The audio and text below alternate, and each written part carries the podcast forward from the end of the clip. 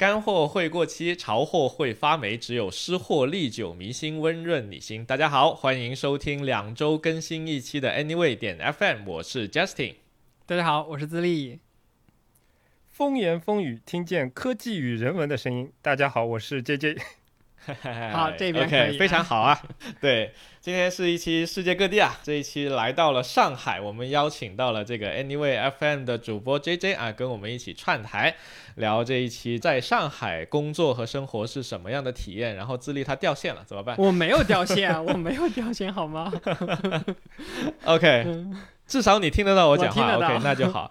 所以又是一期这个串台节目，我们最近这个串台节目还挺多的哈。然后我们这个世界各地系列呢，就是我们一直以来的跟这个世界各地所有的程序员、设计师朋友们聊天的这么一个系列啊。上一期是北京的程序员，对吧？对。这一期来到了上海，那上海这一期节目呢是怎么约上来自立？这个就要往前倒腾好几个契机了。其实很早的时候就，OK，好像我记得我就约过 JJ，但只是提了一嘴。正好前一段时间呢，我们。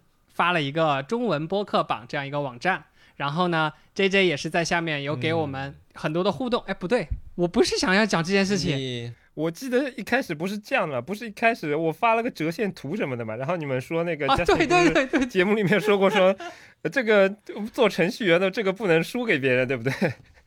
这部分我接了算了，其实就是 我们前段时间做那个中文播客榜的时候嘛，反正嗯，就我们之前有一期节目大家也听到啊，就是我们做了一个帮大家发现好节目的小玩具。OK，那个里面我就提到了这个我们的有台啊，Anyway FM，对吧？在我们抢到那个优惠券了之后，发了一个折线图。Anyway FM 居然有我台的数据，哎，这个事情就很奇怪，对吧？所以我台也不能输，我台也应该有 Anyway FM 的数据。所以在我们发了这个中文播客榜了之后呢，其实我们就约上了 JJ，对吧？对对对，我们一起来聊一期这个节目。哎，等一等啊，这里就刚好聊到这么一个话题，我正好想起来，这个 Anyway FM 居然有我们的数据，这也太屌了吧！你们是怎么做到的？比起你们这个比较强大的技术力，我觉得我这个没什么好聊的，因为我是手动输入的。哎呀，我操，那牛逼了，那就厉害了，厉害了。就是之前我听说我们被收录到了 J J 他们播客的那个折线图里面之后，我就觉得，嗯，我们成为了他们的敌台，就很棒。所以最早在我们刚成为他们敌台列表里面的时候，我就已经想要约 Anyway 去做一期串台了。嗯。对我没你们这么高级，我都是我一开始想要写爬虫的，但是后来发现经常会出问题，然后我觉得我好像也没有那么大的精细的颗粒度的需求，所以基本上我就一个月随便那个输入一些数值输入进去，然后感觉好像没有花太多的时间嘛。嗯，干这个事情你不是第一个，那个 Justin 也记录了一年呢，才做了后面这个网站。但我记得是我台的，我们自己的。OK。对对对，哎，那 anyway 啊，anyway，正好，哎，anyway 跟 anyway 正好是 anyway，有有点烂梗，烂梗烂梗。风言风语，你甚至可以学绕口令。Justin 经常有这个口头禅的，我觉得 anyway 这个名字起的还是很棒的。嗯，那可不嘛，那要不怎么叫 anyway 的 FM 呢？是吧？那 anyway 现在反正呃，JJ 和 Leon 都是在上海，对吧？对对对，我们俩都是在上海。OK，你们俩都是在上海，然后小宇宙也是在上海，而且小宇宙的呃录音室好像在上海是开放的，我不知道你有没有去过。呃，他们跟我们联系过好几次，然后我们也一直想去，但是一直没有机会去。呃，高情商说法，我们还想去试一下呢。主要因为其实我们自己可能录音上面没有那么强大的需求，而且我跟李阳时间本来就很难约嘛，所以我们两个都凑不到一个一起的时间去一下。嗯嗯，那确实。确实。当然，其实我感兴趣的也不是说去那个地方录音了。那像我们现在这个录音条件也还 OK，对吧？也能够生产节目。主要是去上海，我发现这个很多主播其实都在上海，这个事情很有趣啊。就是像任宁他们不是也在上海做了一个这个这个录音棚嘛，而且也是开放预约的。对，任宁那个迟早更新的主播啊，对。嗯。B 站的话，B 站也在上海，然后 B 站也有大量的 UP 主，后面都搬到了上海啊。这个事情还蛮有意思的。上海是一个非常有意思的这。这个文化之都，好吧？你怎么又给人家灌这个了？啊，anyway，管它是什么都呢，反正就是有很多有意思的创作者都到这个上海这边来了啊。好啊，那既然都已经聊了这么久上海了，那我们直接进入正片，好吧？今天我们这个在上海工作与生活的第一个问题，老问题就是一个起手式，到底是什么样的机缘让这个 JJ 啊搬到现在上海这个城市来的呢？我我没有搬过，我是上海人。大波恩雷斯维，好，我本期节目结束。本期节目的背调没有做好。哎呀，我的妈呀！哎，这这个很神奇啊，因为你之前不是在那个在百度嘛，是吧？对啊，我在上海百度所以。你之前有待过别的城市吗？啊哦，上海百度。我一直以以为你在北京，天哪！我以为你是从北京我搬到这辈子大概可能就在北京、杭州和呃辛辛那提待过超过三个礼拜，其他我没有连续离啊开超过三个礼拜的经历。我觉得这跟我们上一期北京的嘉宾也很像啊，土生土长。啊，这次听到上海篇就赚到了，真的。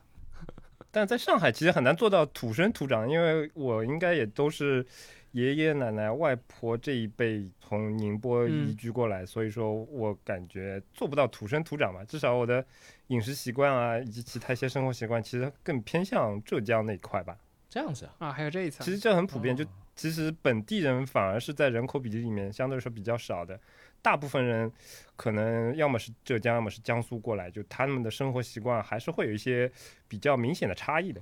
哦，哎，这个很有意思哎，这个跟那个深圳有点像，对吧？深圳本地土著占人口比例是极少的。对，如果是在小渔村或者城中村里，就是有几栋房，然后又被重新去 改建，然后发了很多的赔偿款，那就 是不是 那就是本地人？我觉得我眼中的深圳本地人。但我觉得上海这边，他对于这个本地人的分类其实还是有点，可能有点是不太一样的。就在上海人这个语境下面，其实本来上海的原住民相对可能反而会被更一定要说受歧视的话，可能也有那么一点点吧。嗯，哈，这样子的吗？但嗯，是的，但是我的刻板印象里面，不是应该上海分为会讲上海话的人和不会讲上海话的人吗？但在会讲上海话的人里面，他们讲的上海话其实还是会有一些些微差异的嘛。还要分吗？对对对那 J J 属于哪一类呢我说了，我是那个浙江帮派的嘛，哦还有这样的 江浙帮，但你是会讲上海话的，对吧？那肯定啊，这个虽然讲的不太地道，就比起啊老一辈的人来说，上海话的保存可能不像粤语这么完好吧，然后可能在文化上也不是那么的强势，所以说，像我这一代的人，基本上这个上海话的退化已经是比较厉害的了。哦，OK，那我感觉这个事情应该在哪个城市都差不了太多。嗯但是你至少在广东，你很多台都是有粤语的足球直播啊，粤语的各种综艺节目啊，但是你在 上海做这些事情，可能随着不同时间的政策变化，它有时候是会被受到打压的这样的情况。但那我觉得这个有一个不同的点啊，就是你如果只做上海话的节目的话，我印象中啊，那也许可能只有上海市民。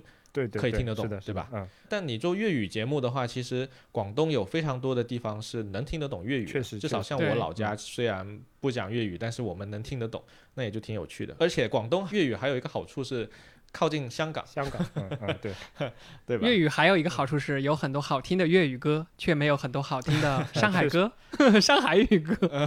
所以说它的上海话的这个文化，我我前面说了嘛，它不像粤语这么强势，嗯它也没有那么广泛的群众基础在上海之外，嗯，所以其实可能这个情况也是很难避免的，我觉得，嗯。说到刚才那个，就是说语言的退化这一块儿，我就想问 J J 一个问题啊，就是你现在平时有说上海话的那种场景吗？除了在家以外的地方，就跟其实广州有很多地方，大家都是使用粤语的，包括我每次过去出差、嗯打车、点菜都是粤语，我都听不懂。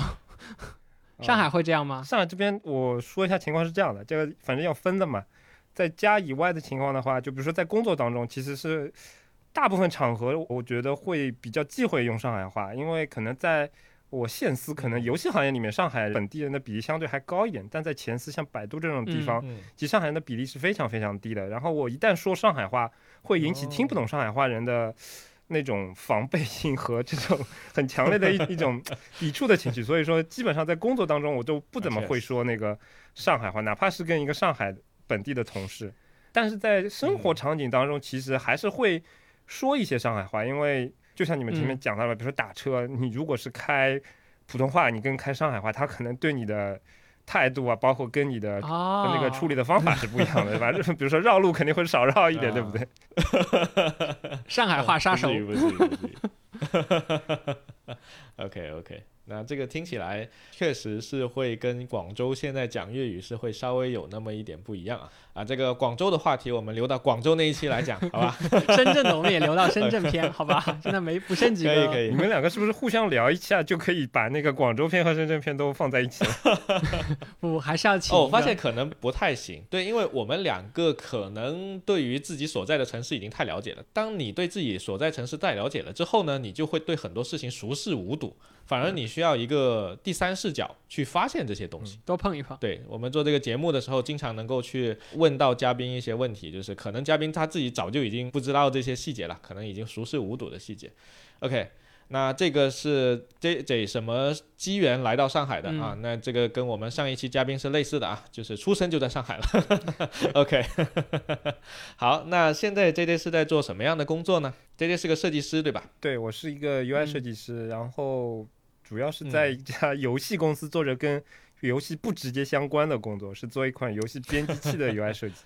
游戏编辑器编辑器是做哦游戏的吗？你可以理解为就是一个阉割版的 Unity，或者说另外一个方向上的 Unity 或者啊 Unreal 这样的游戏引擎。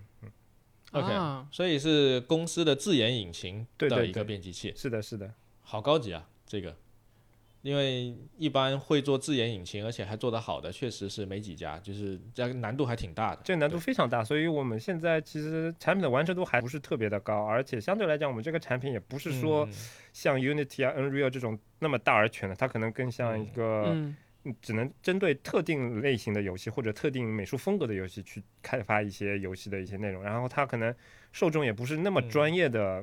真正做游戏的大公司，而是一些小的团队，甚至是一些个人这样的。哦，所以这个东西是不仅给内部使用，还会开放给其他的团队使用的。对对对，在节目播出的时候，应该正好在那个公测的阶段吧。啊，这么厉害吗？啊又是一个首发，的让我想到 Livid 的那个 Planet，现在已经发布了哈。不至于，不至于，不至于。对 l i v y 的那个 App 最近还更新了挺多新东西啊，大家有兴趣可以找回来听一下。所以，在一个游戏公司里面去做这个 UI 的设计，你觉得跟你之前做的那种纯面向普通用户，就是我们所谓的 C 端用户了，对吧？的设计会不会有哪一些的不一样呢？毕竟你现在做的应该算是一个。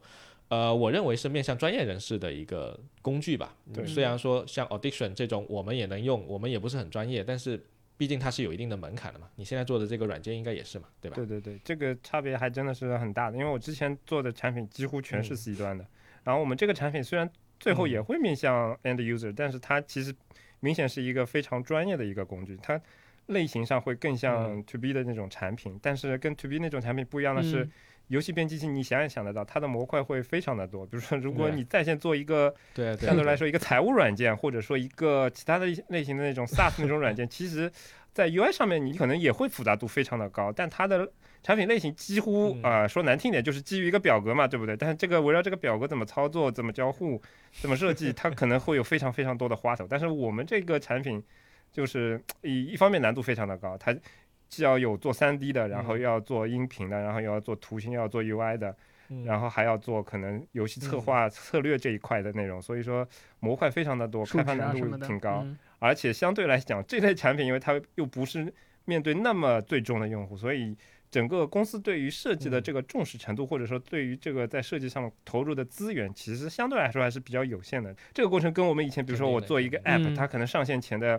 呃，测试或者 QA，它几乎是一对一像素去修正这个问题的这种过程，其实是完全不一样的。嗯，那像这样的东西的话，就是我脑袋里面会想到的是，应该是你们内部的团队会先用起来，对吧？对对对，那肯定。作为我们内部的团队，甚至可能会有一小个团队吧，他们包括一些最基础的嗯美术啊、策划以及编程的同学的嗯配置，然后让他用这个引擎先去做一些自己的游戏。一方面作为一些样本吧，嗯给其他的用户作为一个参考；另外一方面嗯也是希望能够通过自己来验证这个东西是不是能够可行。相对来讲是一个两边并行的一个节奏，就等于说这个团队里面一部分的人是做这个编辑器的，另一部分人是用这个东西来做游戏，他可能是更偏向于传统游戏的那些成员。那，确实应该要有这样的一些实践在里面才是嗯合理的。对，哎，那你们这个编辑器做出来的游戏是移动端的，还是说 for PC 的这种？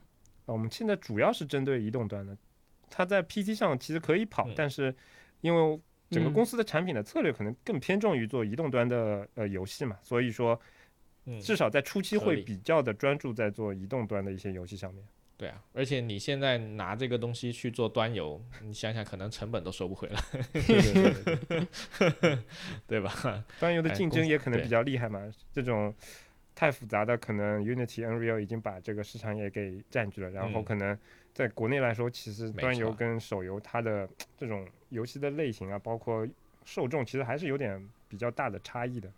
对，嗯，正好我之前也做过一款 B 端的这种游戏编辑器，是去做小游戏相关的。居然成了竞品，对对对，但是后来没有再去做那个项目了。我印象很深刻的是，嗯当时做那个项目的时候，正好是呃 Sketch 往 Figma 去转的那个过程，然后也是那个时候我去哦听了 Anyway 的那一期。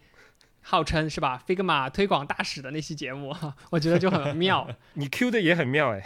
对，有很多相关这种 Figma 推广的这种节目啊，我不知道你有没有统计过，我感觉应该已经有四五篇了。对对，我想，我想问一下，就是你们现在在做的时候，工具是使用 Figma 吗？对我就是每天几乎可以说，除了那种 Jira 那种项目管理软件之外，百分之七八十的时间基本上就是在 Figma 上完成这些工作的。那我跟你很相似，我现在连开会都喜欢在 Figma 里面跟产品在上面圈圈画画。当然，我不会用 FigJam 的。了解，我跟我们也差不多。其实心动这边相对来讲，对软件还是比较开放的。比如说我们聊天软件用的是呃 Slack，然后企业的账号都是用嗯 Google 那一套东西的，然后在可能绑定 Figma 这一块的话也比较的顺畅，所以公司内部甚至一些风格比较适合的游戏也会用 Figma 去去做它的界面。啊，那还挺难的。哎，对啊贵司前一阵可能某个团队还发过一篇东西，就是怎么在 Figma 里面去嗯做一些比较复杂的那些那些控件嘛，对吧？其实这些东西在我们公司这边也是有很多经验是可以呃相匹配相一致的。哦，其实现在 Figma 好像里面包括做一些 3D 渲染，都有一些外面的插件可以挂进来，然后你可以做的事情远超于 2D 平面上的这些事情，很多渲染的事情也可以做。我记得。但是我个人理解，其实它跟 PS 生产力的这个至少在做游戏这块，它最大的差距倒不是说啊、这些内容怎么生成，而是说把这些已经生成的一些内容去把它给工程化，这个其实还是一个比较难的一个课题。就比如说你带一个非常复杂纹理的这个图，就要平铺，然后水平要平铺，然后垂直要拉伸，然后这个东西怎么在 Figma 去做成组件去实现，然后最后怎么 hand off 给开发工程师，这个过程其实我觉得是比较麻嗯烦的一个事情，因为确实这里面它 Figma 它本身不是为了这些东西而设计的嘛，它相对来讲还是做嗯那些比较简洁风格的 UI 会更合适一些。哎，我这里想到一个问题啊，那其实做一些假设是做端游或者是那些非常重 3D 渲染的那些游戏的话，嗯不是一般会有一个技术美术的岗位，对对对对对就是对他可能既能编程又能够做 3D 设计的渲染，那嗯是不是可以由这样岗位的人去补足这里面的一个 gap 呢？还是说其实没有必要做这样的事情，有更好的选择？至少我的理解，啊，我们这边的 TA 他可能补足的嗯是说。最终放到游戏引擎的那个过程，跟你这个美术之间的这个过程，哦。就它其实强是强在，嗯比如说他像我们招的这些人，他可能是 Unity 的一个高手，然后可能是 Unreal 里面去嗯。搭界面的这样的一个高手，但是对于 Figma 或者其他软嗯。件的熟悉程度，至少从目前来看，我觉得可能并不是那么足够。这这块可能是要靠嗯。我们这边设计师来去做一些补足这当中的一些 gap 的这样的一个工作。嗯，嗯嗯，但我觉得好像也没什么必要了。就是 如果说 Figma 本身就不是为了做游戏而去设计的话，那其实好像会有更多更好的选择，对吧？我个人的理解其实就是。T A 这个岗位其实相对来说是比较稀缺的嘛，就是这嗯这个人才相对比较稀缺。然后啊，那确实，嗯，说难听点，就是他光会在那个 Unity 里面搭界面，他只要会这一套活，然后 性能能够达标的话，他其实就已经能够，你就一招先吃遍天了，对不对？他不需要用 Figma 来支撑他这些额外的工作对对价值对，我觉得，我个人是这么理解的，非常的粗俗。没有没有没有，说的确实也是，因为毕竟这个岗位，就我刻板印象里的理解，它可能需要会的东西还挺多的。对的对然后你就各个方面都要会，然后还要能够理解为既能做设计的美术，又能写代码，并且还写的还很不错，就嗯两端都能做得很好。我不知道我这个理解算不算对啊，就反正还挺难的，就这个岗位确实也是。对所以上海现在这个设计师这个行业，以前我们这个问题都是说，呃，在某个城市程序员的这个 IT 这个行业，然后是怎么样一个一个现状啊？那 J J 能跟我们分享一下设计师的一个现状是怎么样吗？在上海那边？呃，老实说，我觉得上海不光设计师哦，像我自己的理解里面，我认识到的一些，我我可能接触的面比较窄，我可能之前的从业经历可能也就是，比如说我在外企待过，我在百度这样的公司待过，然后在做游戏这样的公司待过，但除此以外，一些规模更小一点的公司，可能我没有那么多的经验。那这部分的可能认识的人也不是特别的多，所以我觉得我的经验不能一概而论吧。但是至少从我自己的感觉来讲，游戏行业不算，其他行业里面其实不管涉及下其他的工种。这个生存条件我觉得不是特别的 理想，因为，嗯，你可以理解，就是上海虽然很多互联网公司都会在上海设有这些团队啊，设有这些分部啊，但终归还是以分部为主。然后它在分部的话，你的职业的天花板就是摆在那边的嘛，哪怕你可能你不是说一定要去爬到非常顶端的这样的一个设计师、开发或者说管理人员，那你只是想要去做一个简单的晋升，那。你也可以想得到，可能你的老板的老板远在你千里之外，你的工作怎么产生价值，让他看到这这件事情其实还是挺难做到的。所以说，至少从我的感受上来讲，不管是设计师还是其他的从业人员，在上海的这个职业发展上不是特别的好，所以说也导致了这边人员的质量啊，然后包括他的，包括能吸收到的一些生源，可能就不像北京或者其他的像杭州。在某些局部地区那么好，我觉得。嗯嗯，你这个让我想到之前有人跟我讲过一个很片面的观点啊，就是说很多大厂它无论如何它都会在呃北京去设一个像新闻相关的，可能偏资讯相关的这种办事处，然后在上海呢就会去设置金融相关的那种国际化相关的办事处，然后他自己的本部可能是放在像你说的杭州或者成都或者深圳等等地方。所以应该跟这样的一个城市的它的这种利区好的这种对侧重点有关，对吧？对，反正我待过的这些团队其实也是比较机缘巧合留在上海的，可能本来这个收购来的团队就在上海，那可能就在上海这边了。嗯。然后，当然我觉得这也不是完全只有坏处，好处是说至少我待过的地方，我感觉上海这边的团队的稳定性会远超于其他地方。比如说像像以前在百度，那你别看这个天花板可能摆在那边不高，但是呢，可能北京的同事因为他们机会也比较多，然后心思也比较活络，所以北京那边都走完三波人就已经换过三波人了，上海可能也就换了一波人，相对来说这个稳定性还是会比较比较强一点的。嗯，我觉得往更深层次说的话，我感觉可能就是上海上海这边的。嗯，work-life balance 这个事情会比较看重一点，所以说，大家在职业追求上面可能不那么强，但是在对于说生活的追求上会更高一点。挺好的，你你让我想到了一家公司叫小红书。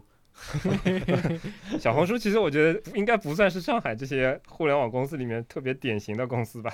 啊，这样子的吗？是因为它美女太多了吗？还是这样？嗯，是是因为我感觉可能小红书相对来讲。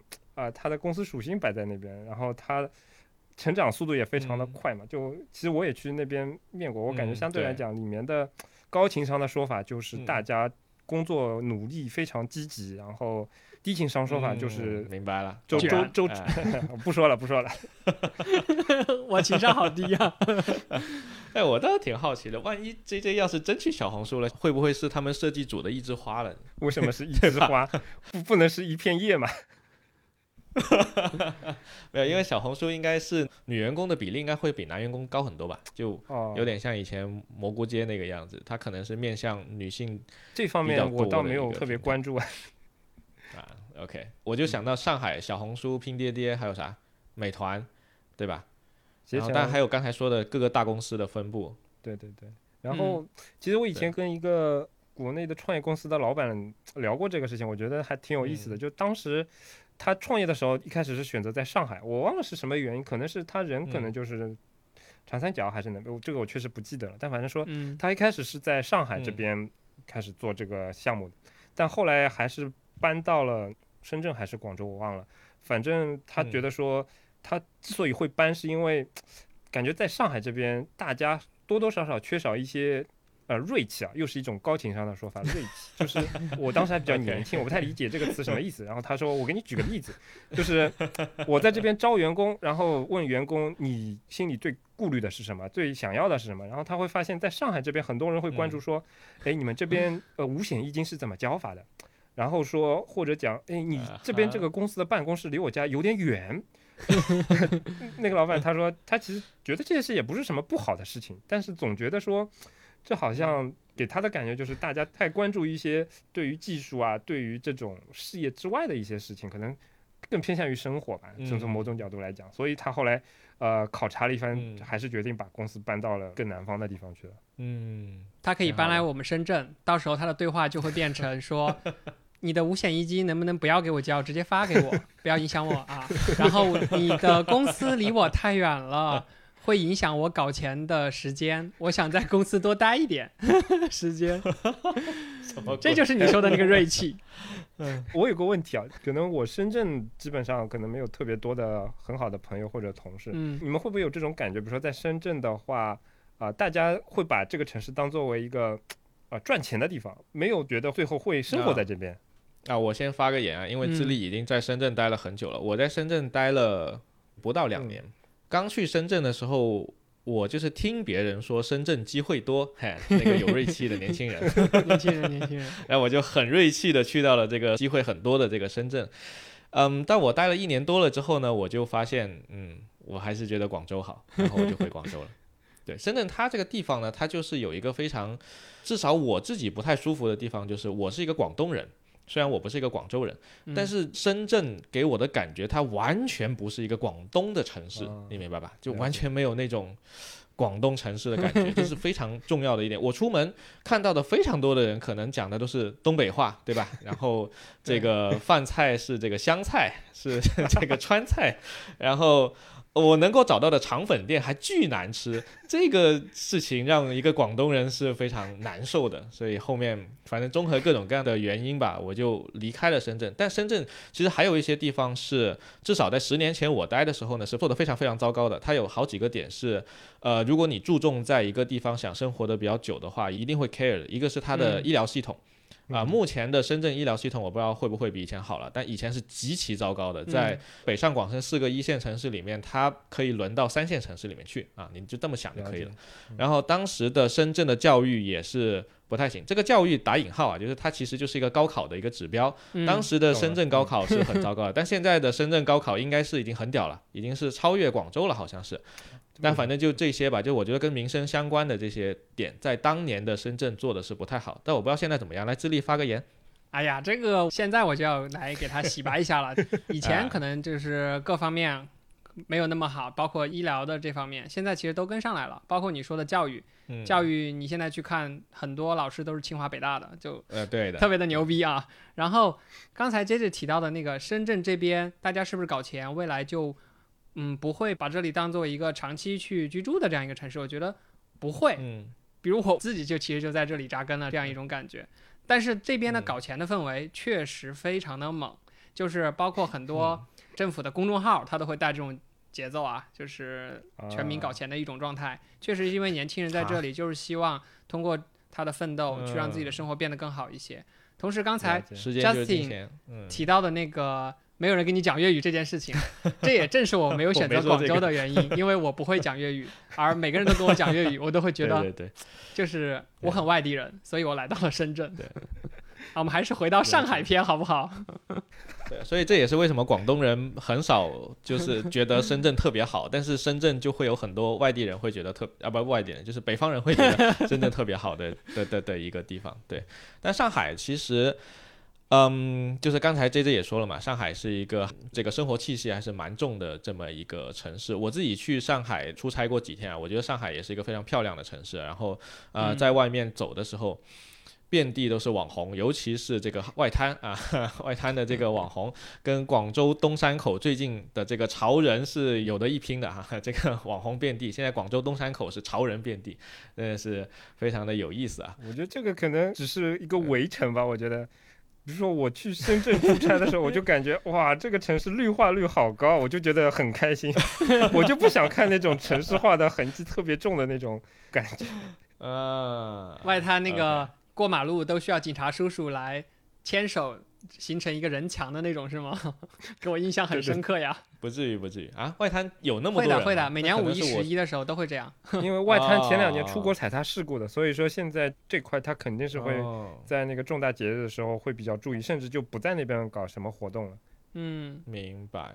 啊，现在应该疫情了吧，就更少有很多人多的地方去聚集了吧？现在上海的疫情怎么样呀？其实我感觉很多地方已经恢复了，就是人头攒动的地方又开始攒动起来了。虽然确实你去一些商场啊、临街的店铺啊，会发现死了一批，但是从我在疫情之后上班开车那个拥堵的程度来看，我觉得应该恢复的差不多了。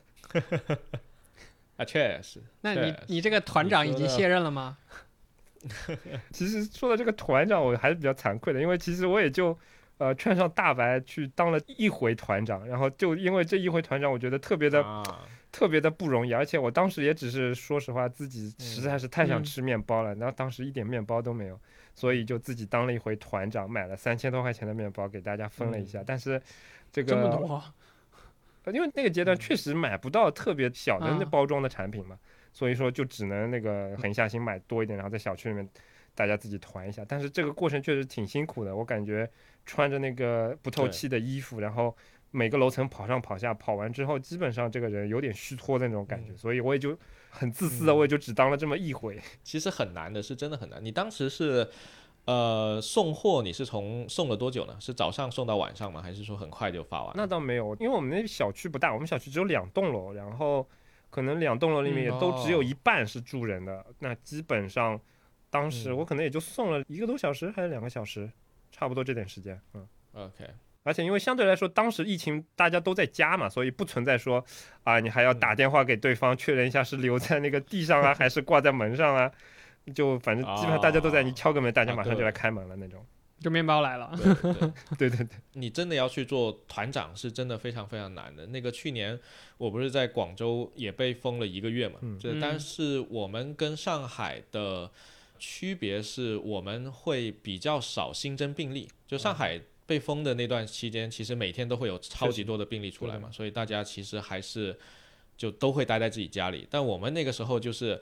非常无语的是，没有新增病例，但你被规定必须待在家里，就是这种情况。但是东西又进不来，所以呢，我印象深刻的是，当时有个邻居在端午节的时候，那个时候其实广州大家喜欢吃荔枝嘛，然后他们就去找了一个在从化哪里的一个果园的老板，拉了一货车的荔枝过来，然后做团长去发给大家，那个就就挺痛苦了，因为大家其实还是可以下楼的，我们当时是，就不是说你完全不能下楼，所以他分那个荔枝从。早上一直分到那天晚上两三点，好像，然后分完了之后还要被人在群里面说，哎，你这个东西缺斤少两啊什么的。所以确实确实，就我这边还是比较简单的嘛，它就是一个标品，就是面包，可能就是每家买的份数不一样。那如果是非标品的话，这个确实很麻烦。像我们以前团一些鱼啊什么的这种，对啊，这个基本上没有一次是那个一次性通过的，总归会有前后的反复的。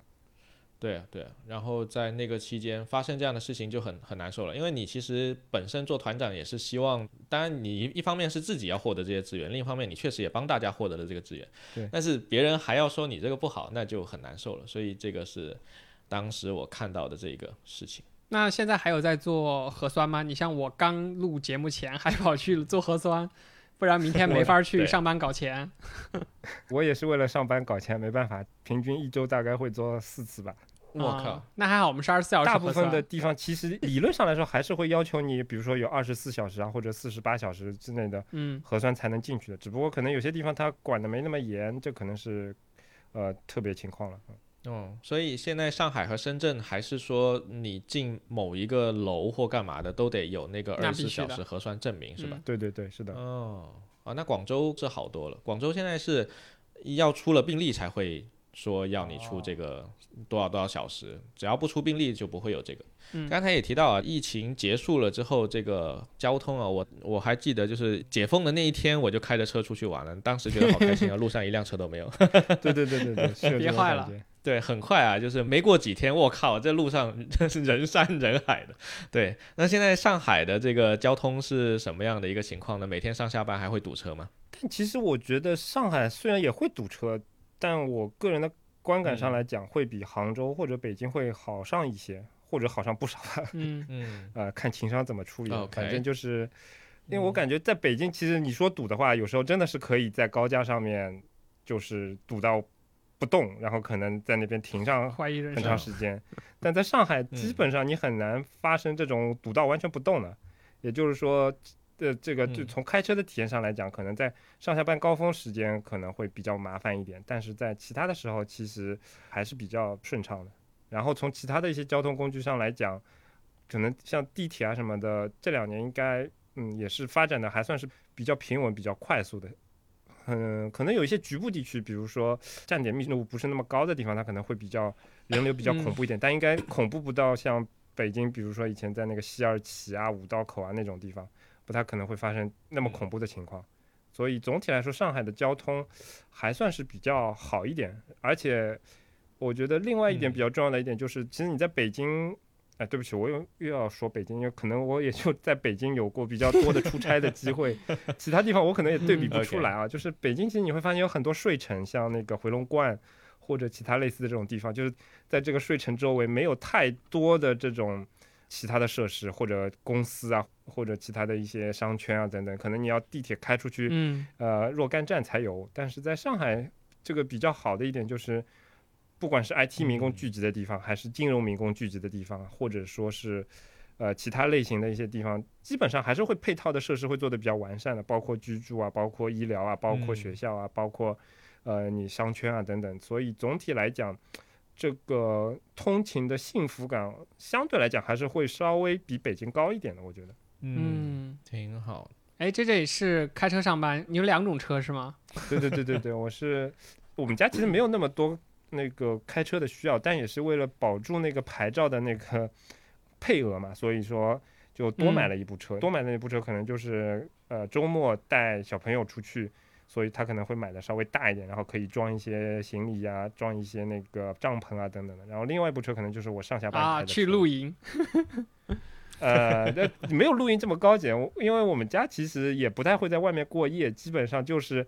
呃，与其说是露营，其实就是带着小朋友出去野餐，然后可能用帐篷在那个公园里面随便搭一个帐篷，然后他就在草地上撒撒野，然后吃个午饭，然后下午就回来了。这种，嗯，还挺棒的。哎，刚才说上海的交通，我记得我之前去上海的时候呢，据说是会那个限行的话是那个高架上是会限行，但高架以下是不限行，是吧？其实有点复杂，它的限行的规则是挺多的，比如说它这个限行是限时间的，就比如说在。某些高峰时段会限行，周六周日就不限。然后它这个也不说所有的高架，它比如说是内环的一部分，然后其他的城区的一些一部分。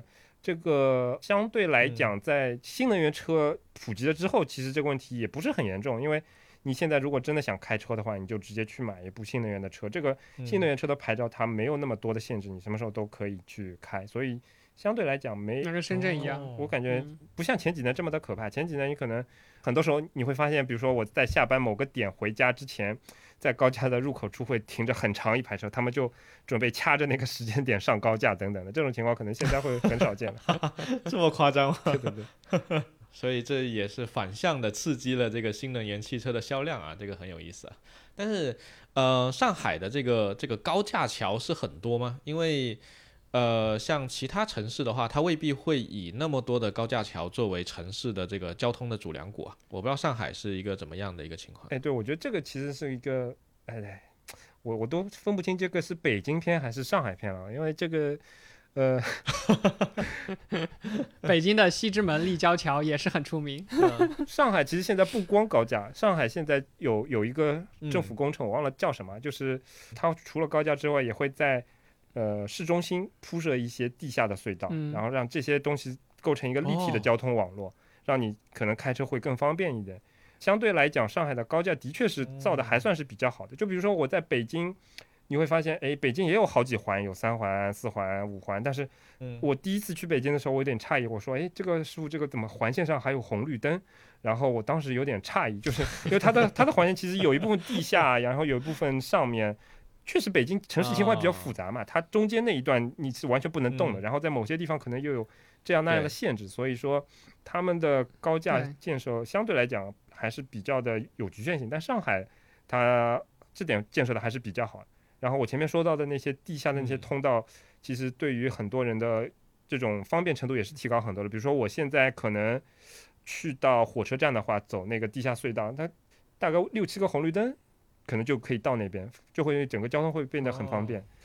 嗯，但但是上海可能也有些缺点嘛，就是从开车的体验上来讲，就是嗯虽然高架很方便，但是很多路不像北京那么的，不是那么的平直，也不是那么东西南北，非常的呃非常的不规整。说的很对，就比如说像我家那个 我家那个路，它周围的路都是沿着那个苏州河的方向来建造的，但是苏州河它是一条 嗯，你可以想象，它是一条像蛇一样的这种非常弯弯曲曲的，所以对，这个路你标这条路是向西还是向南，其实没有什么任何的意义。所以说，在上海这边普遍来讲，这个方向感跟北京是完全不能比的。别说跟我老婆，你跟我自己说哪个方向是北这个问题，我经常会问问懵掉。然后在其他城市跟人家约说啊，师傅说我这个停在这个某个路口的西北角。然后这个时候我也会很懵逼，因为我因为在我的那个呃生物那个定位体系里面根本就没有路口西北角这种概念。东南西北，对。对对对，这个我觉得广州也是一样的，广州老市区也是这么弯弯曲曲，但深圳可能会好一些啊。深圳会分得清东南西北啊。深圳只分左和右吧，左西右东。OK OK，哎，那我们讲了这么多交通相关的，到了周末的时候，一般，呃，你会去哪边去玩呢？可以给大家推荐一下吗？呃，这老实说，我觉得挺难很细致的推荐的。但是，就是上海这边，如嗯果你要去说去周末去玩的话，其实至少我个人会碰到很多很多来上海这边工作的同事，问他们为什么会到上海来，他都会说，诶，上海这边的呃博物馆啊、美术展啊。或者其他的音乐会啊，啊，当然音乐会这种东西现在好像呃很久没有听说了，但是文化，嗯对他会觉得这这是一个很强的吸引点，但我觉得从我自己的感受来说，也的嗯确是这样的，就是嗯嗯比如说沿着浦东，浦东的某个岸边，其实你会发现有很多的这嗯种美术馆，而且这里面展出的那种东西，我不是很擅长在艺术鉴赏这一块，而且我自己老实说也不是一个嗯非常、呃高频次去逛这些博物馆的人，但是有了孩子之后，其实是会去带他看看不同的这种展出的，其实这个。感官是很好的，就是你发现什么样的东西，其实你都能找到。当然，我不太清楚其他城市的情况是怎么样，因为我感觉现在这些展，呃，经常你会发现它有很多联展嘛，比如说上海来来一下，然后可能南京也会去，然后北京也会去，这种情况其实我觉得也是挺多的。巡回，对，只不过可能上海它可能嗯是一个在这个展出过程中比较重要的一个点。当然这个叫做没有比较就没有认知。没有伤害。其实这也是是因为在上海待久了。其实，呃，据我了解，上海的博物馆数量应该在全国是可以排到第一的。如果跟北京比的话，可能跟嗯北京是类似。对，然后相比之下呢，广州是非常非常少的，而且展览也很少。深圳稍微多一点，但是深圳呢有个好处是靠近香港，所以深圳以前如果你办了那个签证的话，你可以直接去香港看展。香港的展览是非常非常多的，而且还有很多那些国际上有名的艺术家，经常会来到中国这边去办巡展的时候，第一站先去上海啊，比如说什么嗯安藤忠雄啊，这个网红建筑师对吧？然后像以前那些日本的那些捞钱的艺术家，也都会先到上海去办展，反正就是各种各样的原因吧。上海的这个博物馆确实是全国非常非常值得去的一个城市，一个地方。嗯，对。确实，这边离香港很近，就经常过去会看展。之前，虽然经常大家说这个上海什么多多样化呀、海派啊、包容啊，但我从一个对呀、多元化城市周末啊，确实需要带娃出去玩的这样的一个父母的角度来讲，其实这方面我又很羡慕北京这样的地方，因为我感觉上海的多元化在哦有些层面上其实是体现不出来的。呃，比如说你在北京，我哪怕完全没有人带我，我就一个人在那边逛，我我如果想要逛那个古建筑，对吧？我可以逛到至少一千年前的东西，对吧？然后如果我要去爬山，嗯那我可以去哦爬那个很高的山，然后看到很壮阔的呃不同的风景。然后我喜欢嗯海边的话，其实呃也可以开一段路去到一些海边，然后包括如果我想要看一些现代的东西，其实北京也看得到。所以我觉得北京这一块其实这个层面上的多元化，其实我觉得还是比上海会好一点。从玩的角度来讲，比如说上上周我带孩子去爬山，因为我孩子不知道为什么最近特别想要爬山，然后我们爬了上海最高的一座山，这座山的高度是七十四米多，高？啊然后。然后这座山一个五岁多小朋友的脚力大概一个多小时也就上山加下山了，所以说对他的来讲，这个体验他就会在爬的过程当中一直就问没有我感受到爸爸到山顶了？吗到山顶了吗？然后然后我说还没有到，然后终于到山顶了，他说爸爸我要去看一下风景，然后他很期待的趴到那个栏杆旁边一看，哎，好像也就这样。就这，嗯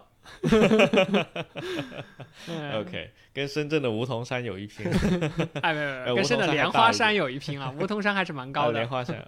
然后可能其他的有一些人可能会去周围去逛一些古镇啊，或者说类似的这种景点，但是嗯，这方面我觉得其实你你逛过第一个古镇会觉得哇哦，哎这个还挺古色古香，然后。除了这些木头的 吱嘎吱嘎的建筑之外，哎，还有小桥流水啊，就哎会有那种很典型的江南的气质。其实你在上海周边能找到非常多这些，嗯然后可能在两三个小时车程里面，可供挑选的范围非常的非常的广，而且你其他交通工具过去也很方便。嗯，但是问题是，呃，你可能去过一个觉得哎还不错，去过第二个好像说哎跟上次有点像，嗯去过第三个说这这这不是上次那两个地方中的一个吗？没什么区别。它，它会相对来讲，如果你不是对这些东西，不是对古代的这种东西特别有研究或者特别感兴趣的话，可可能去过之后会觉得有点雷同。尤其是现在商业化的开发嗯比较密集之后，相对来讲，这个体验哎不像小时候可能我去逛的时候那么开心了。嗯，不同的地方的差异化可能是在逐渐减小，我觉得。嗯，嗯，确实，你说到这个，我就想到一个问题啊，上海周边不是有好些古城嘛，比如说苏州啦，对吧？嗯比如说杭州啦，嗯比如说嘉兴啦，这些地方，对，苏锡常那那个是 GDP 算的，未必是古镇。对，但苏州是有大量的这个古代园林留下来的，这个就非常好逛的一个地方。嗯那杭州，我们上一期这个图拉顶也给我们介绍了一些地方，像什么杭州西湖啊等等这些。这个地方上海过去是不是还挺方便的？就我不知道需要多久的时间可以过去那啊，边其。实上海过去非常方便。这个杭州这么踩踏不太好，但是反正之前不是一直说什么杭上海的后花园什么的吗？哪儿都是好吗？苏锡常好像也在什么嗯半小时还是一小时什么随着这个交通工具发展，现在不是日本都变成上海的后花园了吗？就这个这个说法有点夸张啊，但 但确实是很中国人很方便。比如说去杭州，呃，上个月我也带小朋友去杭州爬过山，在这个过去的过程当中，嗯其实高铁最快的一班高铁可能四十五分钟还是四十七分钟就可以到了，也就是说这个时间可能哦比我从家里出门到那边可能还要再快一点。然后，当然，因为疫情期间我们出站花了两个小时，这是另外一回事情。要不怎么说江浙沪呃包邮呢其实你自？己开车其实也是 挺方便的。对杭州已经算、啊啊杭州，因为哎，杭州到到上海是多少公里？两百公里，所以说就杭州还算是在这个过程当中相对来讲，哎，已经算是有点嗯，有点不太近的那个景点了。其他的一些，比如说苏州啊，可能这个嗯尺度会更近一点。上海到苏州嗯的下辖的某些地方，我印象当中你都可以地铁直达过去的。嚯、所以，地铁直达，对对对广佛同城吗？这是 厉害了，厉害了。然后可能像无锡啊、南京啊，有了高铁之后，其实都很方便。相对来说，你像南京嗯这种超过三百公里的，我可能也就不会选择自己开车了。但是你坐高铁的话，其实也就是一个多小时的时间，基本上不太需要考虑到这些交通的这些呃负担了吧。而且像杭州那个地方，上海发车过去的话，可能一刻钟还是十分钟就会有一班，所以这个哪怕你是头一天呃想去，然后第二天出发，然后当天订票，甚至都会比较方便能够订到票的。嗯，那这个我觉得是上海的非常大的一个优势啊，是吧？对对对，确实真。的就是周末坐个地铁就过去了。对，去哪个后花园由你选，我操！对吧？刚才我们提到那个多元化这一块儿，刚刚其实是说的是像呃景色，你说古建筑那一块儿。我之前有听嗯我同事讲，说上海的这个多元化主要体现在这个人文的这一块儿上面，就是各种各样、形形色色的人。就比如说，他们当时说去一个清吧去听歌，或者去一个酒吧去喝酒，然后就会遇到大家都是那种盛装出席的那种感觉，就觉得啊，我们自己没有穿那种 dress code 的东西，就特别的格格不入，会是这样吗？就时尚之都，呃，我觉得这个的确是会有的，就是因为你懂，我大部分时间的职业生涯是在这个上海的张江地区。我跟你简单描述一下，上海的张江地区就是，嗯如果你啊。知道北京的西二旗那一块软件园的话，那上海的张江就是交通方便百分之五十的这样的一个西二旗的地位，哦，就是这样这样的一个地方，人头攒动，你你在那边你会发现大家的 dress code 跟你是一模一样的，就是公司发的书包，然后公司的文化衫，然后可能夏天的话，呃，大家穿的 T 恤衫，就比如说，哎，跟我的 T 恤衫撞衫的概率是非常非常高的，都是优衣库买的，对吧？然后一旦当你往那个城市方向开，对吧？这个你你在张江大概坐半个多小时地铁到达，比如说陆家嘴那一块啊，就会发现完全不一样，这个这种风格就是。呃，都市大家都是来过周末的那种感觉，对吧？然后穿的又非常的精致，甚至会觉得有点妖艳。那如果你再往市中心 跑，跑到比如说新天地那种地方，就会发现，哎，这个老外的比例就会非常非常的高。然后他们那边的感受就会给你，好像有点像国外的那种一满大街都是酒吧的那种感受。那如果你再往西面跑一点，比如说跑到古北啊，或者或者类似这种地方，就会发现，哎，那那个地方。日料啊，那个韩国料理啊，会多到恐怖，就是可能一条街全部都是这样一种料理。对，然后你坐在家看似很不起眼的烤肉店里面，然后前面后面说的全部都是日语，这种情况其实还是比较普遍的，我觉得在上海这一块。然后其实你通过这种，比如说你在日料店里面说日语人的比例，其实你就可以间接的找到这个店的它的一个呃地道指数的 index 嘛，对吧？相对来讲。如果周围坐的都是上海的老大妈，那那可能，那可能这边的 哎就可能没有那么地道，对吧？但是那可能吃的是上海，因为确实还是有一些比较明显的一些地标类似的这样区块的划分，然后这不同的地方里面，确实大家的生活方式啊，包括 dress code，然后包括大家的一种 讲的语言，其实都会有一些差异。啊，你刚才都已经讲到了这个日料了，所以如果去上海玩，或者上海平时你们出去去吃的一些美食的话，是也会。靠近说国际化的这些东西吗？就各国的东西，会，因为总体来讲，城市越大，其实包括你所在的那个团队越大，它可能你是成员的五湖四海程度就会越来越高嘛，对不对？然后，嗯，比如说你你如果在一个团队里面，你说如果我们要吃火锅，那可能有人可能说不喜欢吃辣，对不对？但是可能你要去吃日料，那虽然有人不吃生的东西，但是基本上这个。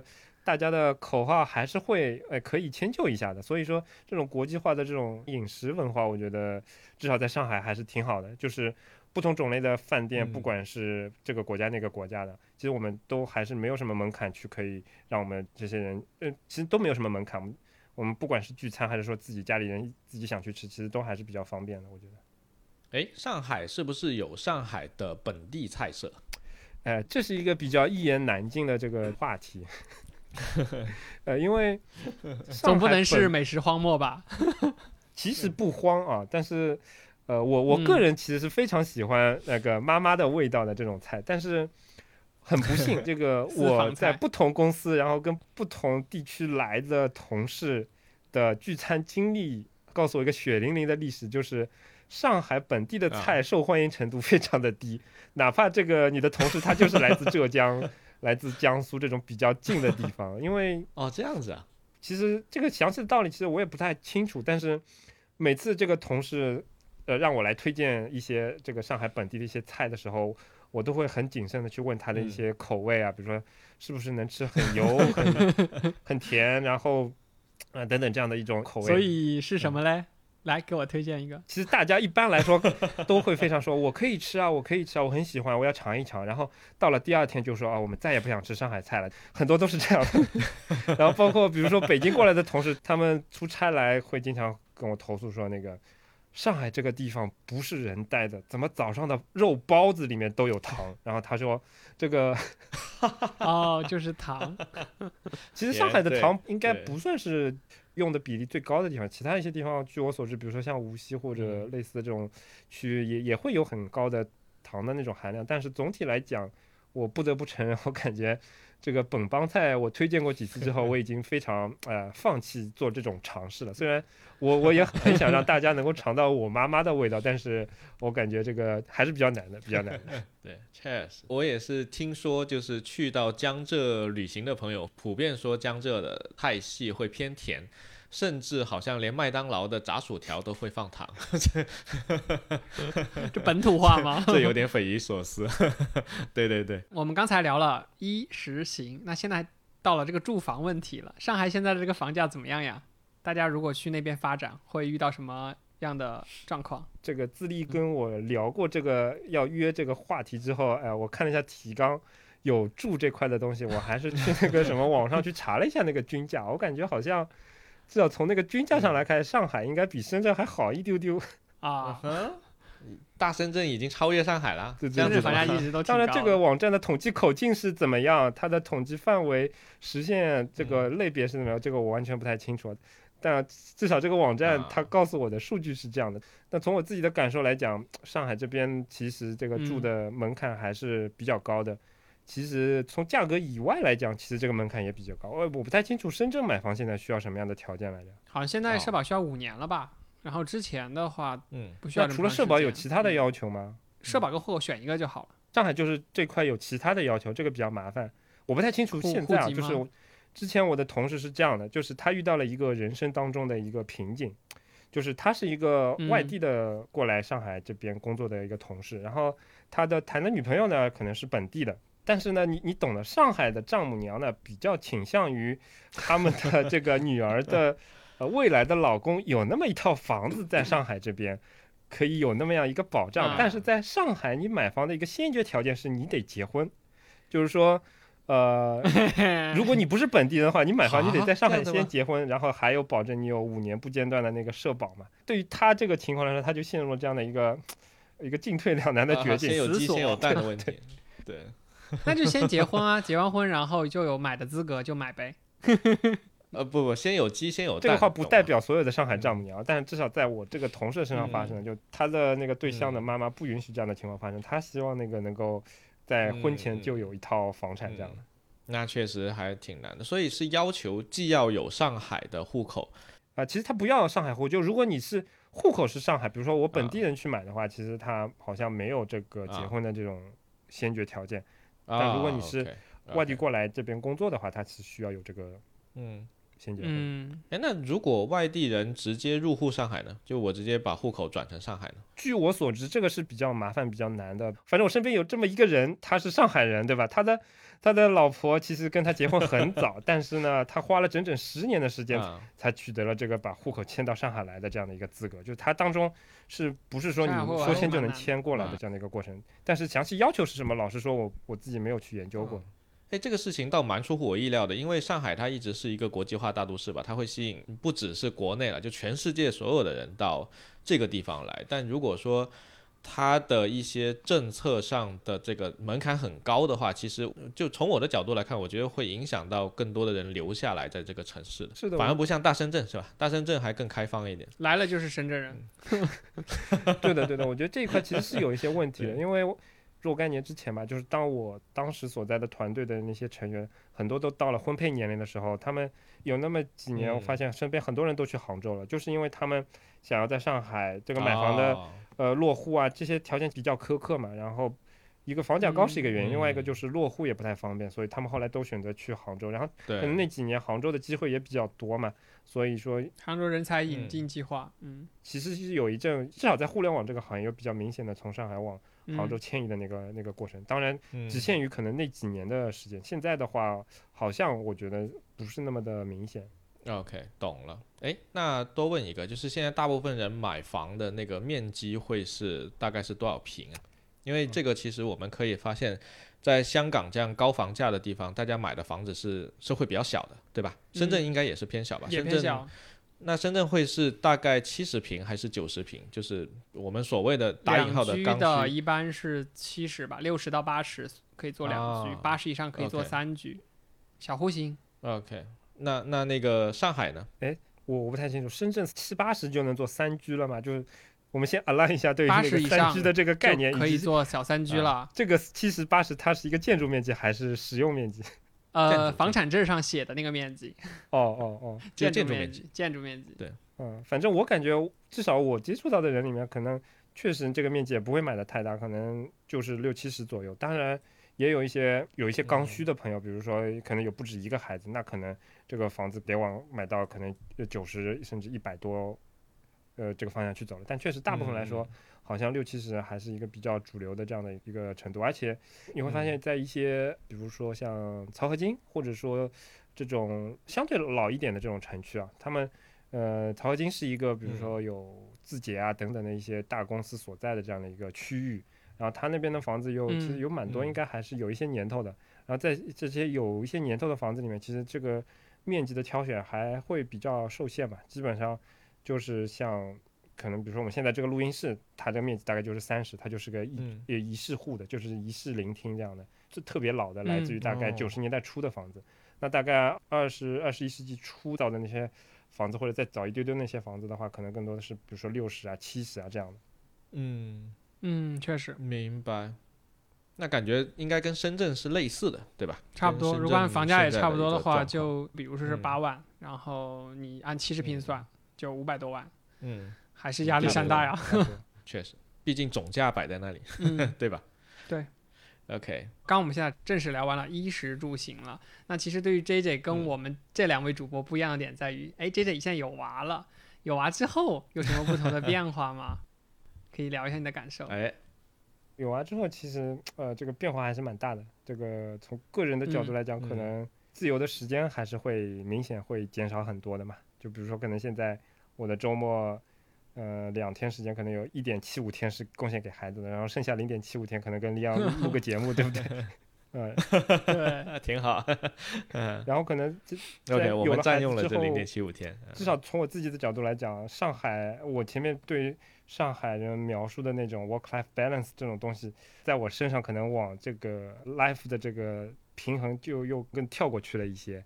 可能我不管是在找工作啊，还是说那个什么情况下，其实会找一个更稳妥的一些方案。就就比如说我前面自己黑上海的嗯这个例子，对吧？我现在所在的公司比起以前所在的公司离家的确更近了一一大半吧。就有更多的啊时间，明白，对对对去照顾你的生活了。对的，对的。挺好的。上海那边鸡娃的这个状态又如何呢？教育这块儿，老实说，这个东西我不是特别有发言权啊。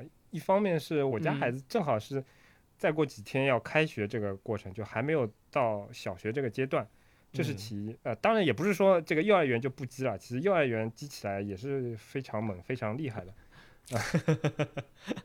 然后另外一方面就是我感觉，首先我自己是个完全不鸡娃的这样的一个人，所以说我没有进入这个嗯嗯领域，不太了解这个领域就它是一种呃什么样的一种情况。但是从我自己的观察来讲，包括我身边的同嗯事，然后包括可能呃班里面的其他一些同学的那种情况，我感觉呃嗯其实鸡娃情况是有，然后也挺厉害的，但是其实没有那么的嗯传说的这么普遍。我要为了嗯国家的政策，对吧，做一份自己的贡献。我感觉就是，也不是说你不鸡娃，你这个孩子就没法带。我觉得完全没有到这种程度，还是取决于你这个家长嗯自己的一个经验吧，或者说追求，对，或者说我感觉嗯从家长这个身份上来讲，大部分的家长其实还是偏向于经验主义的，也就是说，他可能对于自己身上小时候经历过的一些事情，然后他可能会更多的去应用，嗯，不自觉的应用在孩子身上。那我感觉其实。嗯啊，我身边那些比较鸡娃的那些同事或者朋友，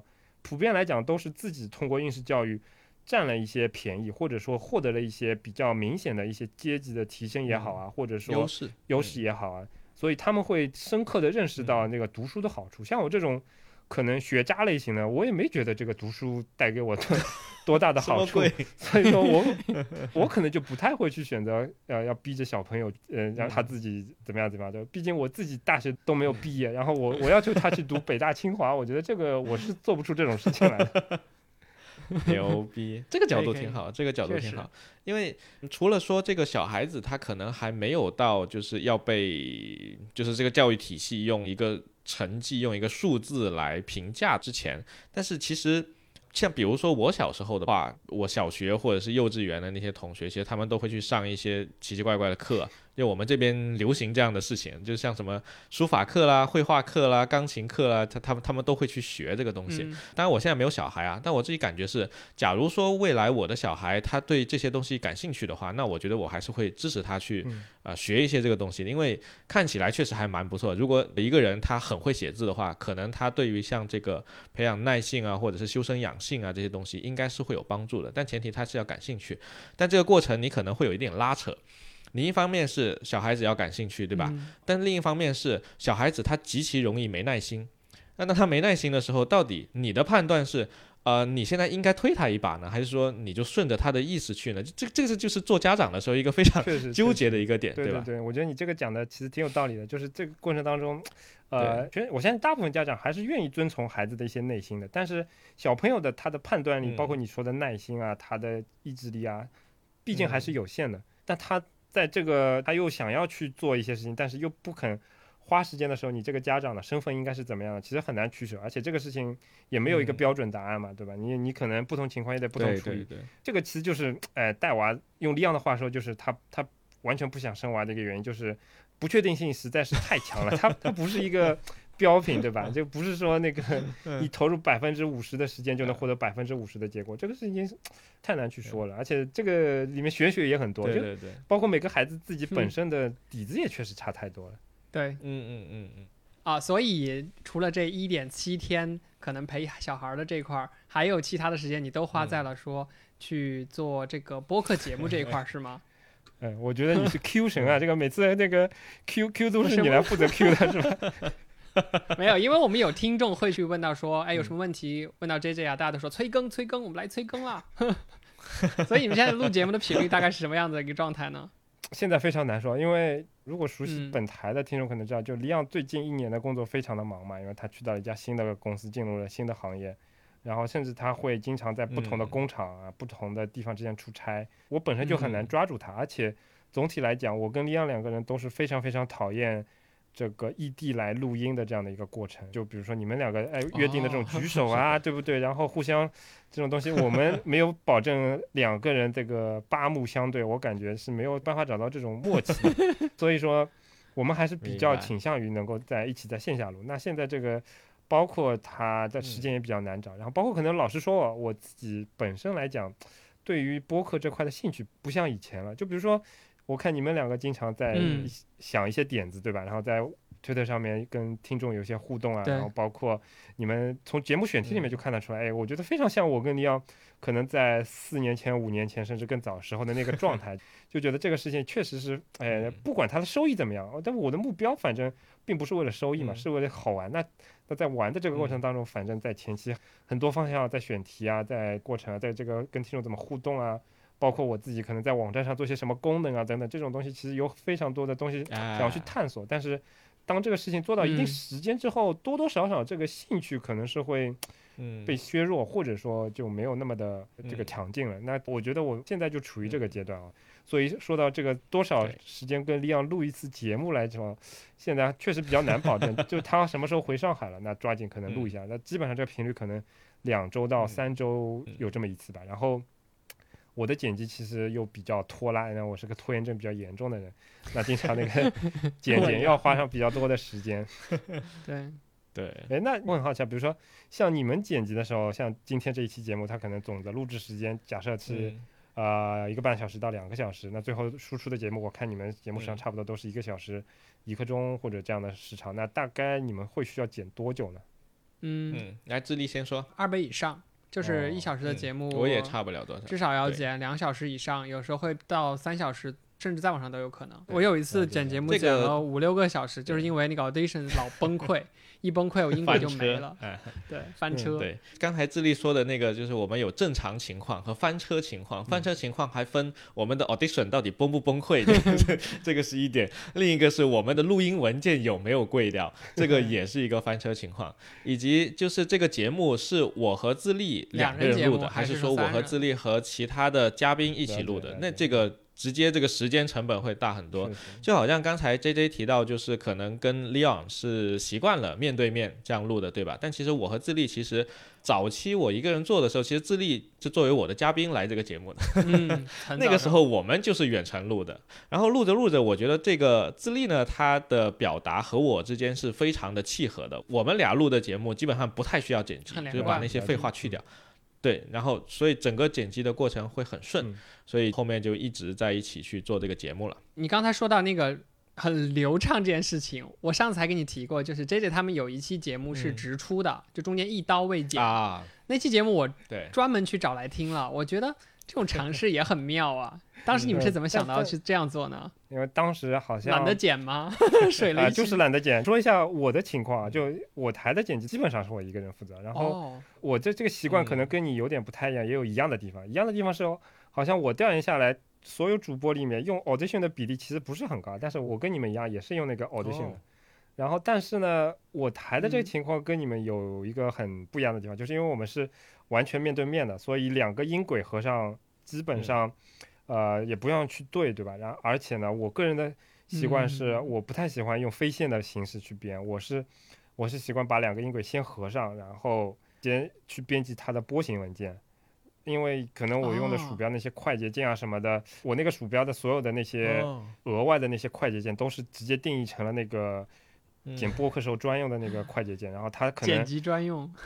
对我可能基本上左手不怎么需要操作，直接用一个鼠标，右手我就可以完成所有的这些操作。我觉得这部分的效率其实是，我我觉得得我已经进化到了一个这个如神的状态了。但问题是呢，就是我们 我跟李阳两个人吃螺丝的环节非常的多，所以我我们一般剪播客不像嗯其他人，他可能。更多的是一个结构的调整呀、或者内容的删减。我跟利昂的节目录下来，嗯，如果是一个小时的节目，他可能需要录一个半小时，但剪掉的大部分并不是说内容不合格，而是因为当中都是我们吃螺丝的这个阶段，而且吃螺丝呢，这个东西比较难搞的一点就是，比如说像利昂，他的口音。他的谈吐，他的这个说话的习惯其实非常清晰嗯，像语速慢，所以当中剪掉若干个字，其实普通人完全发现不了。但是我这个字说话比较粘连，然后他在剪掉一些东西的时候，其实是需要做一些额外的处理，比如说做一些 fade in fade fade out，然后可能我在，甚至我还要存一些我常用的一些呃词汇，然后把它给粘贴到这个波形文件当中去，可能就做这样一些比较精细的调整。所以我花的时间其实还是嗯挺多的。这样像你们可能花两倍的时间。比较顺利的话，那我其实比较顺利的话，可能就是三四倍的时间这样的一个情况了。Oh my god！差不多，我们在四个人的那种节目，四条轨的时候也会上到三四倍的样子，就因为音轨增多了。对，但刚 J J 说的是两个人两个人的这个也太也也需高要求那那时间成本确实是挺高。所以我确实挺讨厌，就像你们说的，我我还也不太喜欢找嘉宾，就是因为一旦嘉宾进入了，我就没有办法用我那个非常习惯的那个 波形的编辑了，我必须得把鼠标的那个配置文件切换到那个 非线编辑，对吧？然后 然后用我可能效率没有那么高的方式去剪辑不同的人的声音，虽然质量会更高一点，但是这个时间成本蹭蹭蹭可能就上去了。而且最重要的是，其实嗯，你跟另外一个不经常跟我们搭配的人去聊的话，他未必会是那么的顺畅，尤其是对方不是一个主播的时候。对，那有的时候可能为了剪他的那一段，比如说他可能重复的讲一个观点，但他讲了三句话是同一个逻辑，那这时候你得把这三句话听完，然后把三句话里面有用的东西剪出来，这 这个时候就就很痛苦。Highlight 对，啊，接着你在做这个播客这么多年来，你觉得有什么收获吗？就是你最大的收获是什么？我觉得对我来说的一个收获是，给了我有一块自留地，可以去做一些自己想做或者说可能想做，但是在工作当中其实没有办法去嗯尝试的一些一些东西。然后这个东西其实是挺套前面那个主题啊，就挺多元化的。就比如说可能有一些运营嗯上的一些嗯思路，然后包括比比如说像我们有一个比较健全的一个网站嘛，那这个网站上面写一些功能啊，呃，对我来说，可能我本来也不是学嗯编程的，我这个东西完全是就是只是好玩，但是可能在做播客之前，我是完全不会想到有哪一天可能我会用自己的代码去写一个什么搜索系统啊，或者去写一个什么，呃比如说前面那个 折线啊，对吧？其实，在做播客之前，嗯我觉得这些事情我是不太能想象得到的，但是。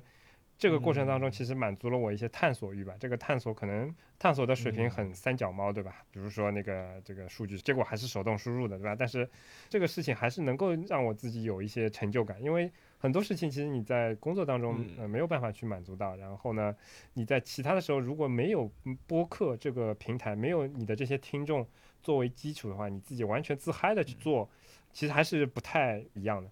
当有了这个播客这个载体嗯之后，其实跟听众也有一些互动，然后跟他们也有一些情感上的联系。那比如说怎么运营社区啊，怎么去做一些好玩的东西啊，还有线下活动其实嗯，对对对对对，好久好久没有办线下活动，所以线下活动这个很重要的一环我已经忘记了。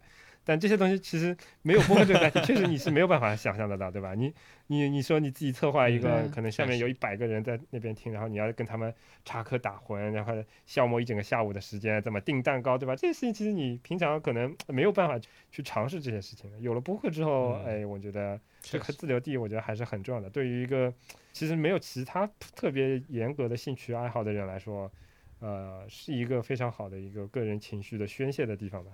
嗯，嗯嗯，说的很好，说的很好。刚才说的那个绝对不是三脚猫，你们的那个网站 那简直太健全了，什么催更功能、粉丝功能，还有之前我看你们有一个年度什么总结，我都震惊了，那个做的好好啊。牛逼！对，二零一六年那个播客年度总结，那个小恐龙对，是一个游戏一样去走，你们一步一步的那个。是马里奥的一个我们说的是不一样的，跳跳不一样一一个是一六年的，一个是一七年的，啊还有二一年的，可能还做两个，对对对，确实是做过一些。但是其实你如果打开来去看的时，候，就会发现，对吧？这个里面，比如说我用我们一个听众的话说，就是在我的手里，view 其实就是像 jQuery 一样那样去用法，对吧？就就是这种东西，其实放在工作当中，我觉得是完全不达标、不合格的。但是自己做这种东西的时候，其实你也不用在乎这个别人怎么批评你的前端水平，对吧？反正就是能达到目标就好了。对我来讲，呃，可能我也不在乎别人怎么想，就是自己玩嗨了就可以了。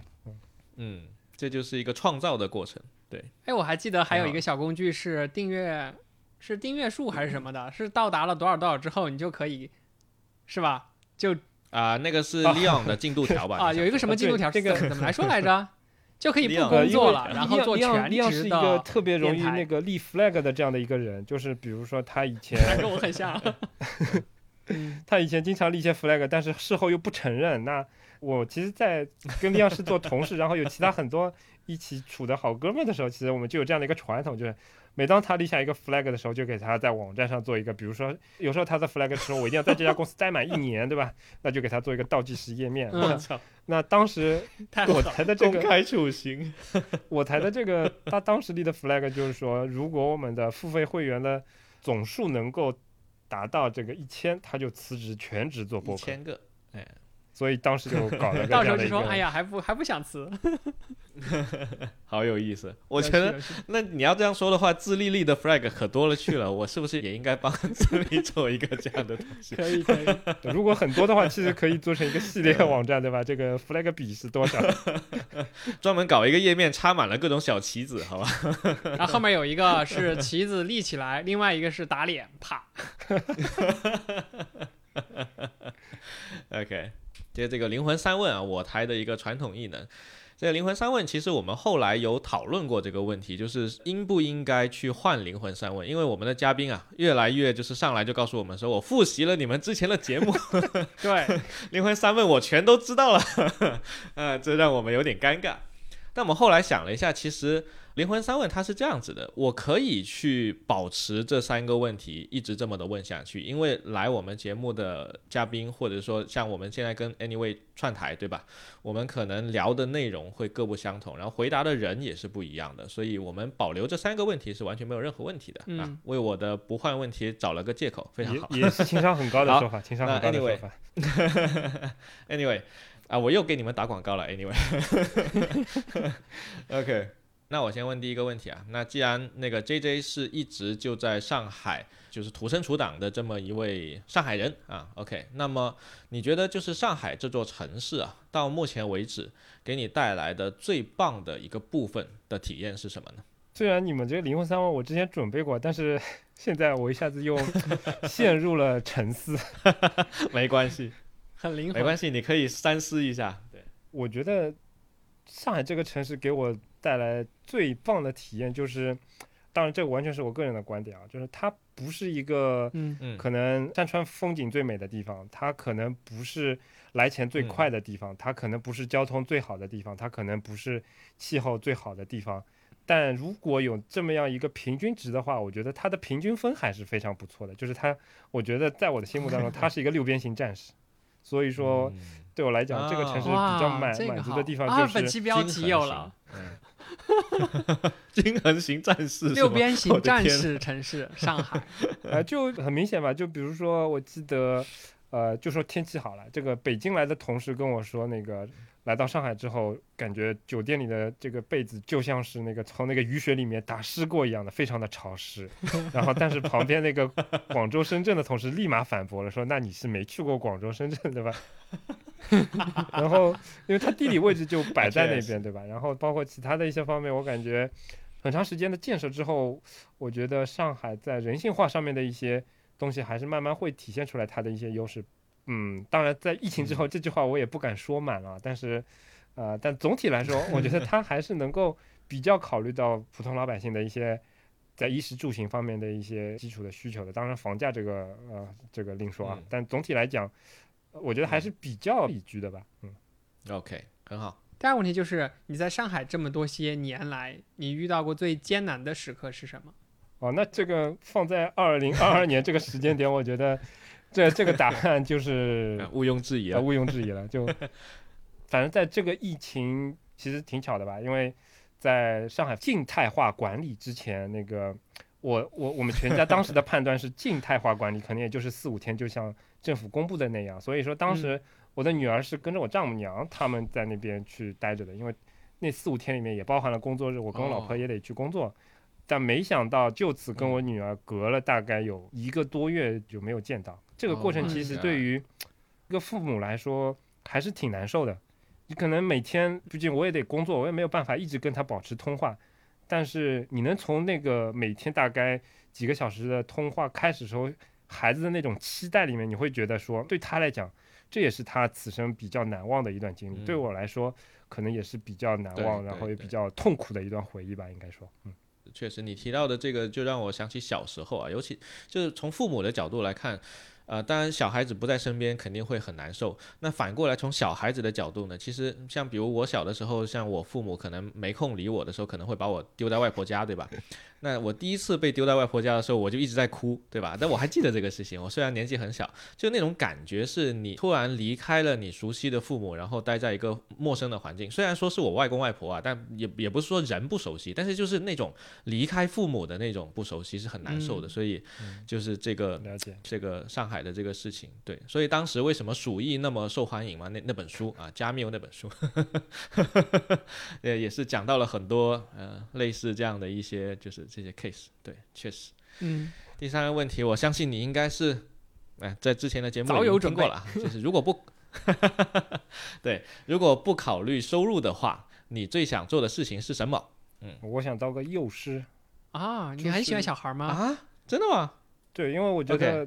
如果说完全不考虑这些情况的话，我还是挺喜欢跟小朋友在一起相处的，因为我感觉，至少我做设计的时候，我没觉得我比身边的人强。但是在带娃玩，呃，不说教娃，这个教娃可能就是很很广泛的一个概念啊，教教育是个很大的课题。但至少制服这些小朋友一起玩，制服这些可能从三个月。到这个可能十来岁这样的一些小朋友的时候，我觉得我还是比较有经验的，而且我自己也挺 enjoy 这个过程的。虽然可能我的这个长相对吧，光头这个形象可能对于小朋友，尤其对于低龄的小朋友接受度不是很高。但如果他能过了这个破冰，呃，这个以面取人的这个阶段的话，其实我是很有把握能够在，比如说大家在三四对父母带着小朋友来露营的时候，可能剩下的四五个父母全在那边打羽毛球，我一个人可以控制住大概三四个小朋友这样。这这种事情，其实我觉得这太强了。如果这样的能力能够用在工作当中，我觉得应该可能也是一种比较有意思的体验。所以，呃，如果不考虑这些前面这些情况的话，我可能想去当一个年纪比较小的小朋友的，呃，也不能说老师吧，可能是一个领队这样的一个角色。嗯嗯，很棒很棒。因为你知道，嗯，要做小朋友，尤其是年纪小的小朋友的幼师的角色的话，需要非常非常多的精力。对对对，是的，是的。然后小朋友那个电池明显，对小朋友的那个电池容量明显是比我们电池容量要大很多。对对，我 对这个，因为今天早上我就带小朋友去看医生了嘛，然后很早就出去看了。看完医生之后，因为我比平常也起得更早，今天小朋友就一路是呃，经常跟他玩过家家的时候，被他啪啪啪两个耳光打醒。这个就是就这种情况真的很明显的，就我家小朋友属于。又是精力更旺盛的那 那个人群，他甚至不需要午睡，所以说整个过程当中，我经常可能在两三点钟的时候会进入一个犯瞌睡的那个点，但他完全没有这些点。在跟他玩的时候，就会经常有有这种情况发生。实在是在带娃的时候，这个精力确实是消耗的会比较厉害一点。可以理解，可以，因为我们家楼下有一个幼稚园啊，然后我 就是早上的时候，我经常会被吵醒，就是那个幼稚园老师，我后来发现他们来了一个男老师，然后带着他们在玩老鹰捉小鸡，你知道吧？然后看到那个场景，我就觉得，嗯，这个老师精力确实很好。这个其实从我的角度来讲，这也不是说这老师的精力好，而是说，啊，这是一个对子的博弈过程，就是你如果带过孩子，你就会发现。这个孩子不管他经历多旺盛，或者他什么类型，总体来讲啊，就是最好的消磨他的这个精力的过程，还是这个体育运动。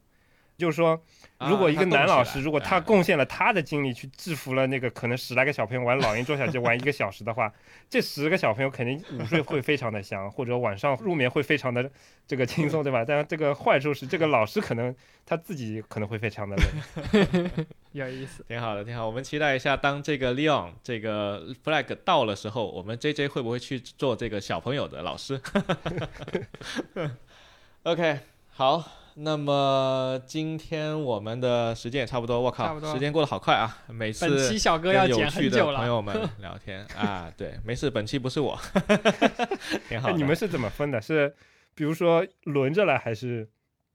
轮着来，我们就轮着来。基本上是轮着来，但是有的时候也会看，就是有的时候会看，如果对方比较忙的时候，那也没办法。就分这个事情，反正自从自立开始剪节目了之后，我台的这个生产力是蹭蹭往上涨。之前 这个是非常好的一件事情。一个人剪的。对，anyway，对，但自立剪的也挺好的，所以这个是我台的一个优势，好吧？生产力 double。对。好，那还有一个最后的一个传统异能啊，就是需要我们的嘉宾推荐一首歌。今天没有嘉宾啊，今天是我们串台的节目，所以由对方台的主播来推荐一首歌，好吧？我推荐一首 Green Day 的一首歌，叫《Ordinary World》。Green Day，嗯，哇哇，Green Day，OK。为什么选这首歌？可以可以可以，好。因为这个，其实，在疫情开始的时候，大概在二零二零年的。啊，应该这么说，我的人生 bucket list 里面应该是有去听 Green Day 现场的这样的一条条目的。然后呢，在二零二零年三月的时候，他们本来是要去香港去那个演出的。啊，我觉得，嗯，可能还是一个挺好的机会，所以我当时完全没有犹豫，就就反正先订了这个票再说。但是你懂的，二零二零年三月是一个特殊的时间段，这个这个行程就这么哎就这么取消了。所以说，其实。对我来说啊，Green Day 的呃音乐，包括他们，哎，在我心里面其实是有有一些特殊的含义在里面的。然后这首歌其实又是一首非常呃，不管从那个谱谱曲还是说它的歌词来说，其实都还是比较恬静的那种感觉，跟他们很多的传统印象里面那种那种感觉、那种情绪可能不是那么的像。然后那那个情绪，我觉得其实跟我自己的想追求的生活可能也是比较像的吧，嗯。可能跟上海这个城市也是比较像的哦。Ordinary day，嗯，挺好，挺好。能到这样的一种人生境界，应该是非常棒的，我觉得，对吧？就其实就是你，你找到你自己的 inner peace，然后，反正不管什么样的事情发生嘛，不管怎么样的风浪出现，对吧？就反正自己是一个 ordinary day，OK。好好，非常棒。好的，那么以上就是本期节目的全部内容了。如果大家喜欢我们的节目的话呢，请不要忘了点赞、转发、收藏。哎，你们的关注就是我们更新的动力。好，然后也欢迎大家去关注这个有台 Anyway FM 的节目，好吧？然后感谢大家的收听，感谢大家的收听。那个不不不知道是几周之后再见吧，拜拜。看我什么时候讲太实诚了，对，太实诚了。好，那最后进一首 Green Day 的 Ordinary Day 结束我们今天的节目，我们下期再见，拜拜，拜拜拜。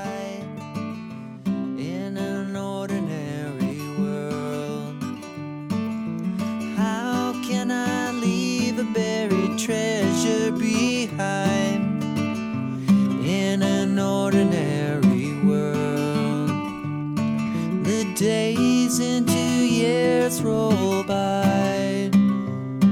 It's where that I live until I die. Ordinary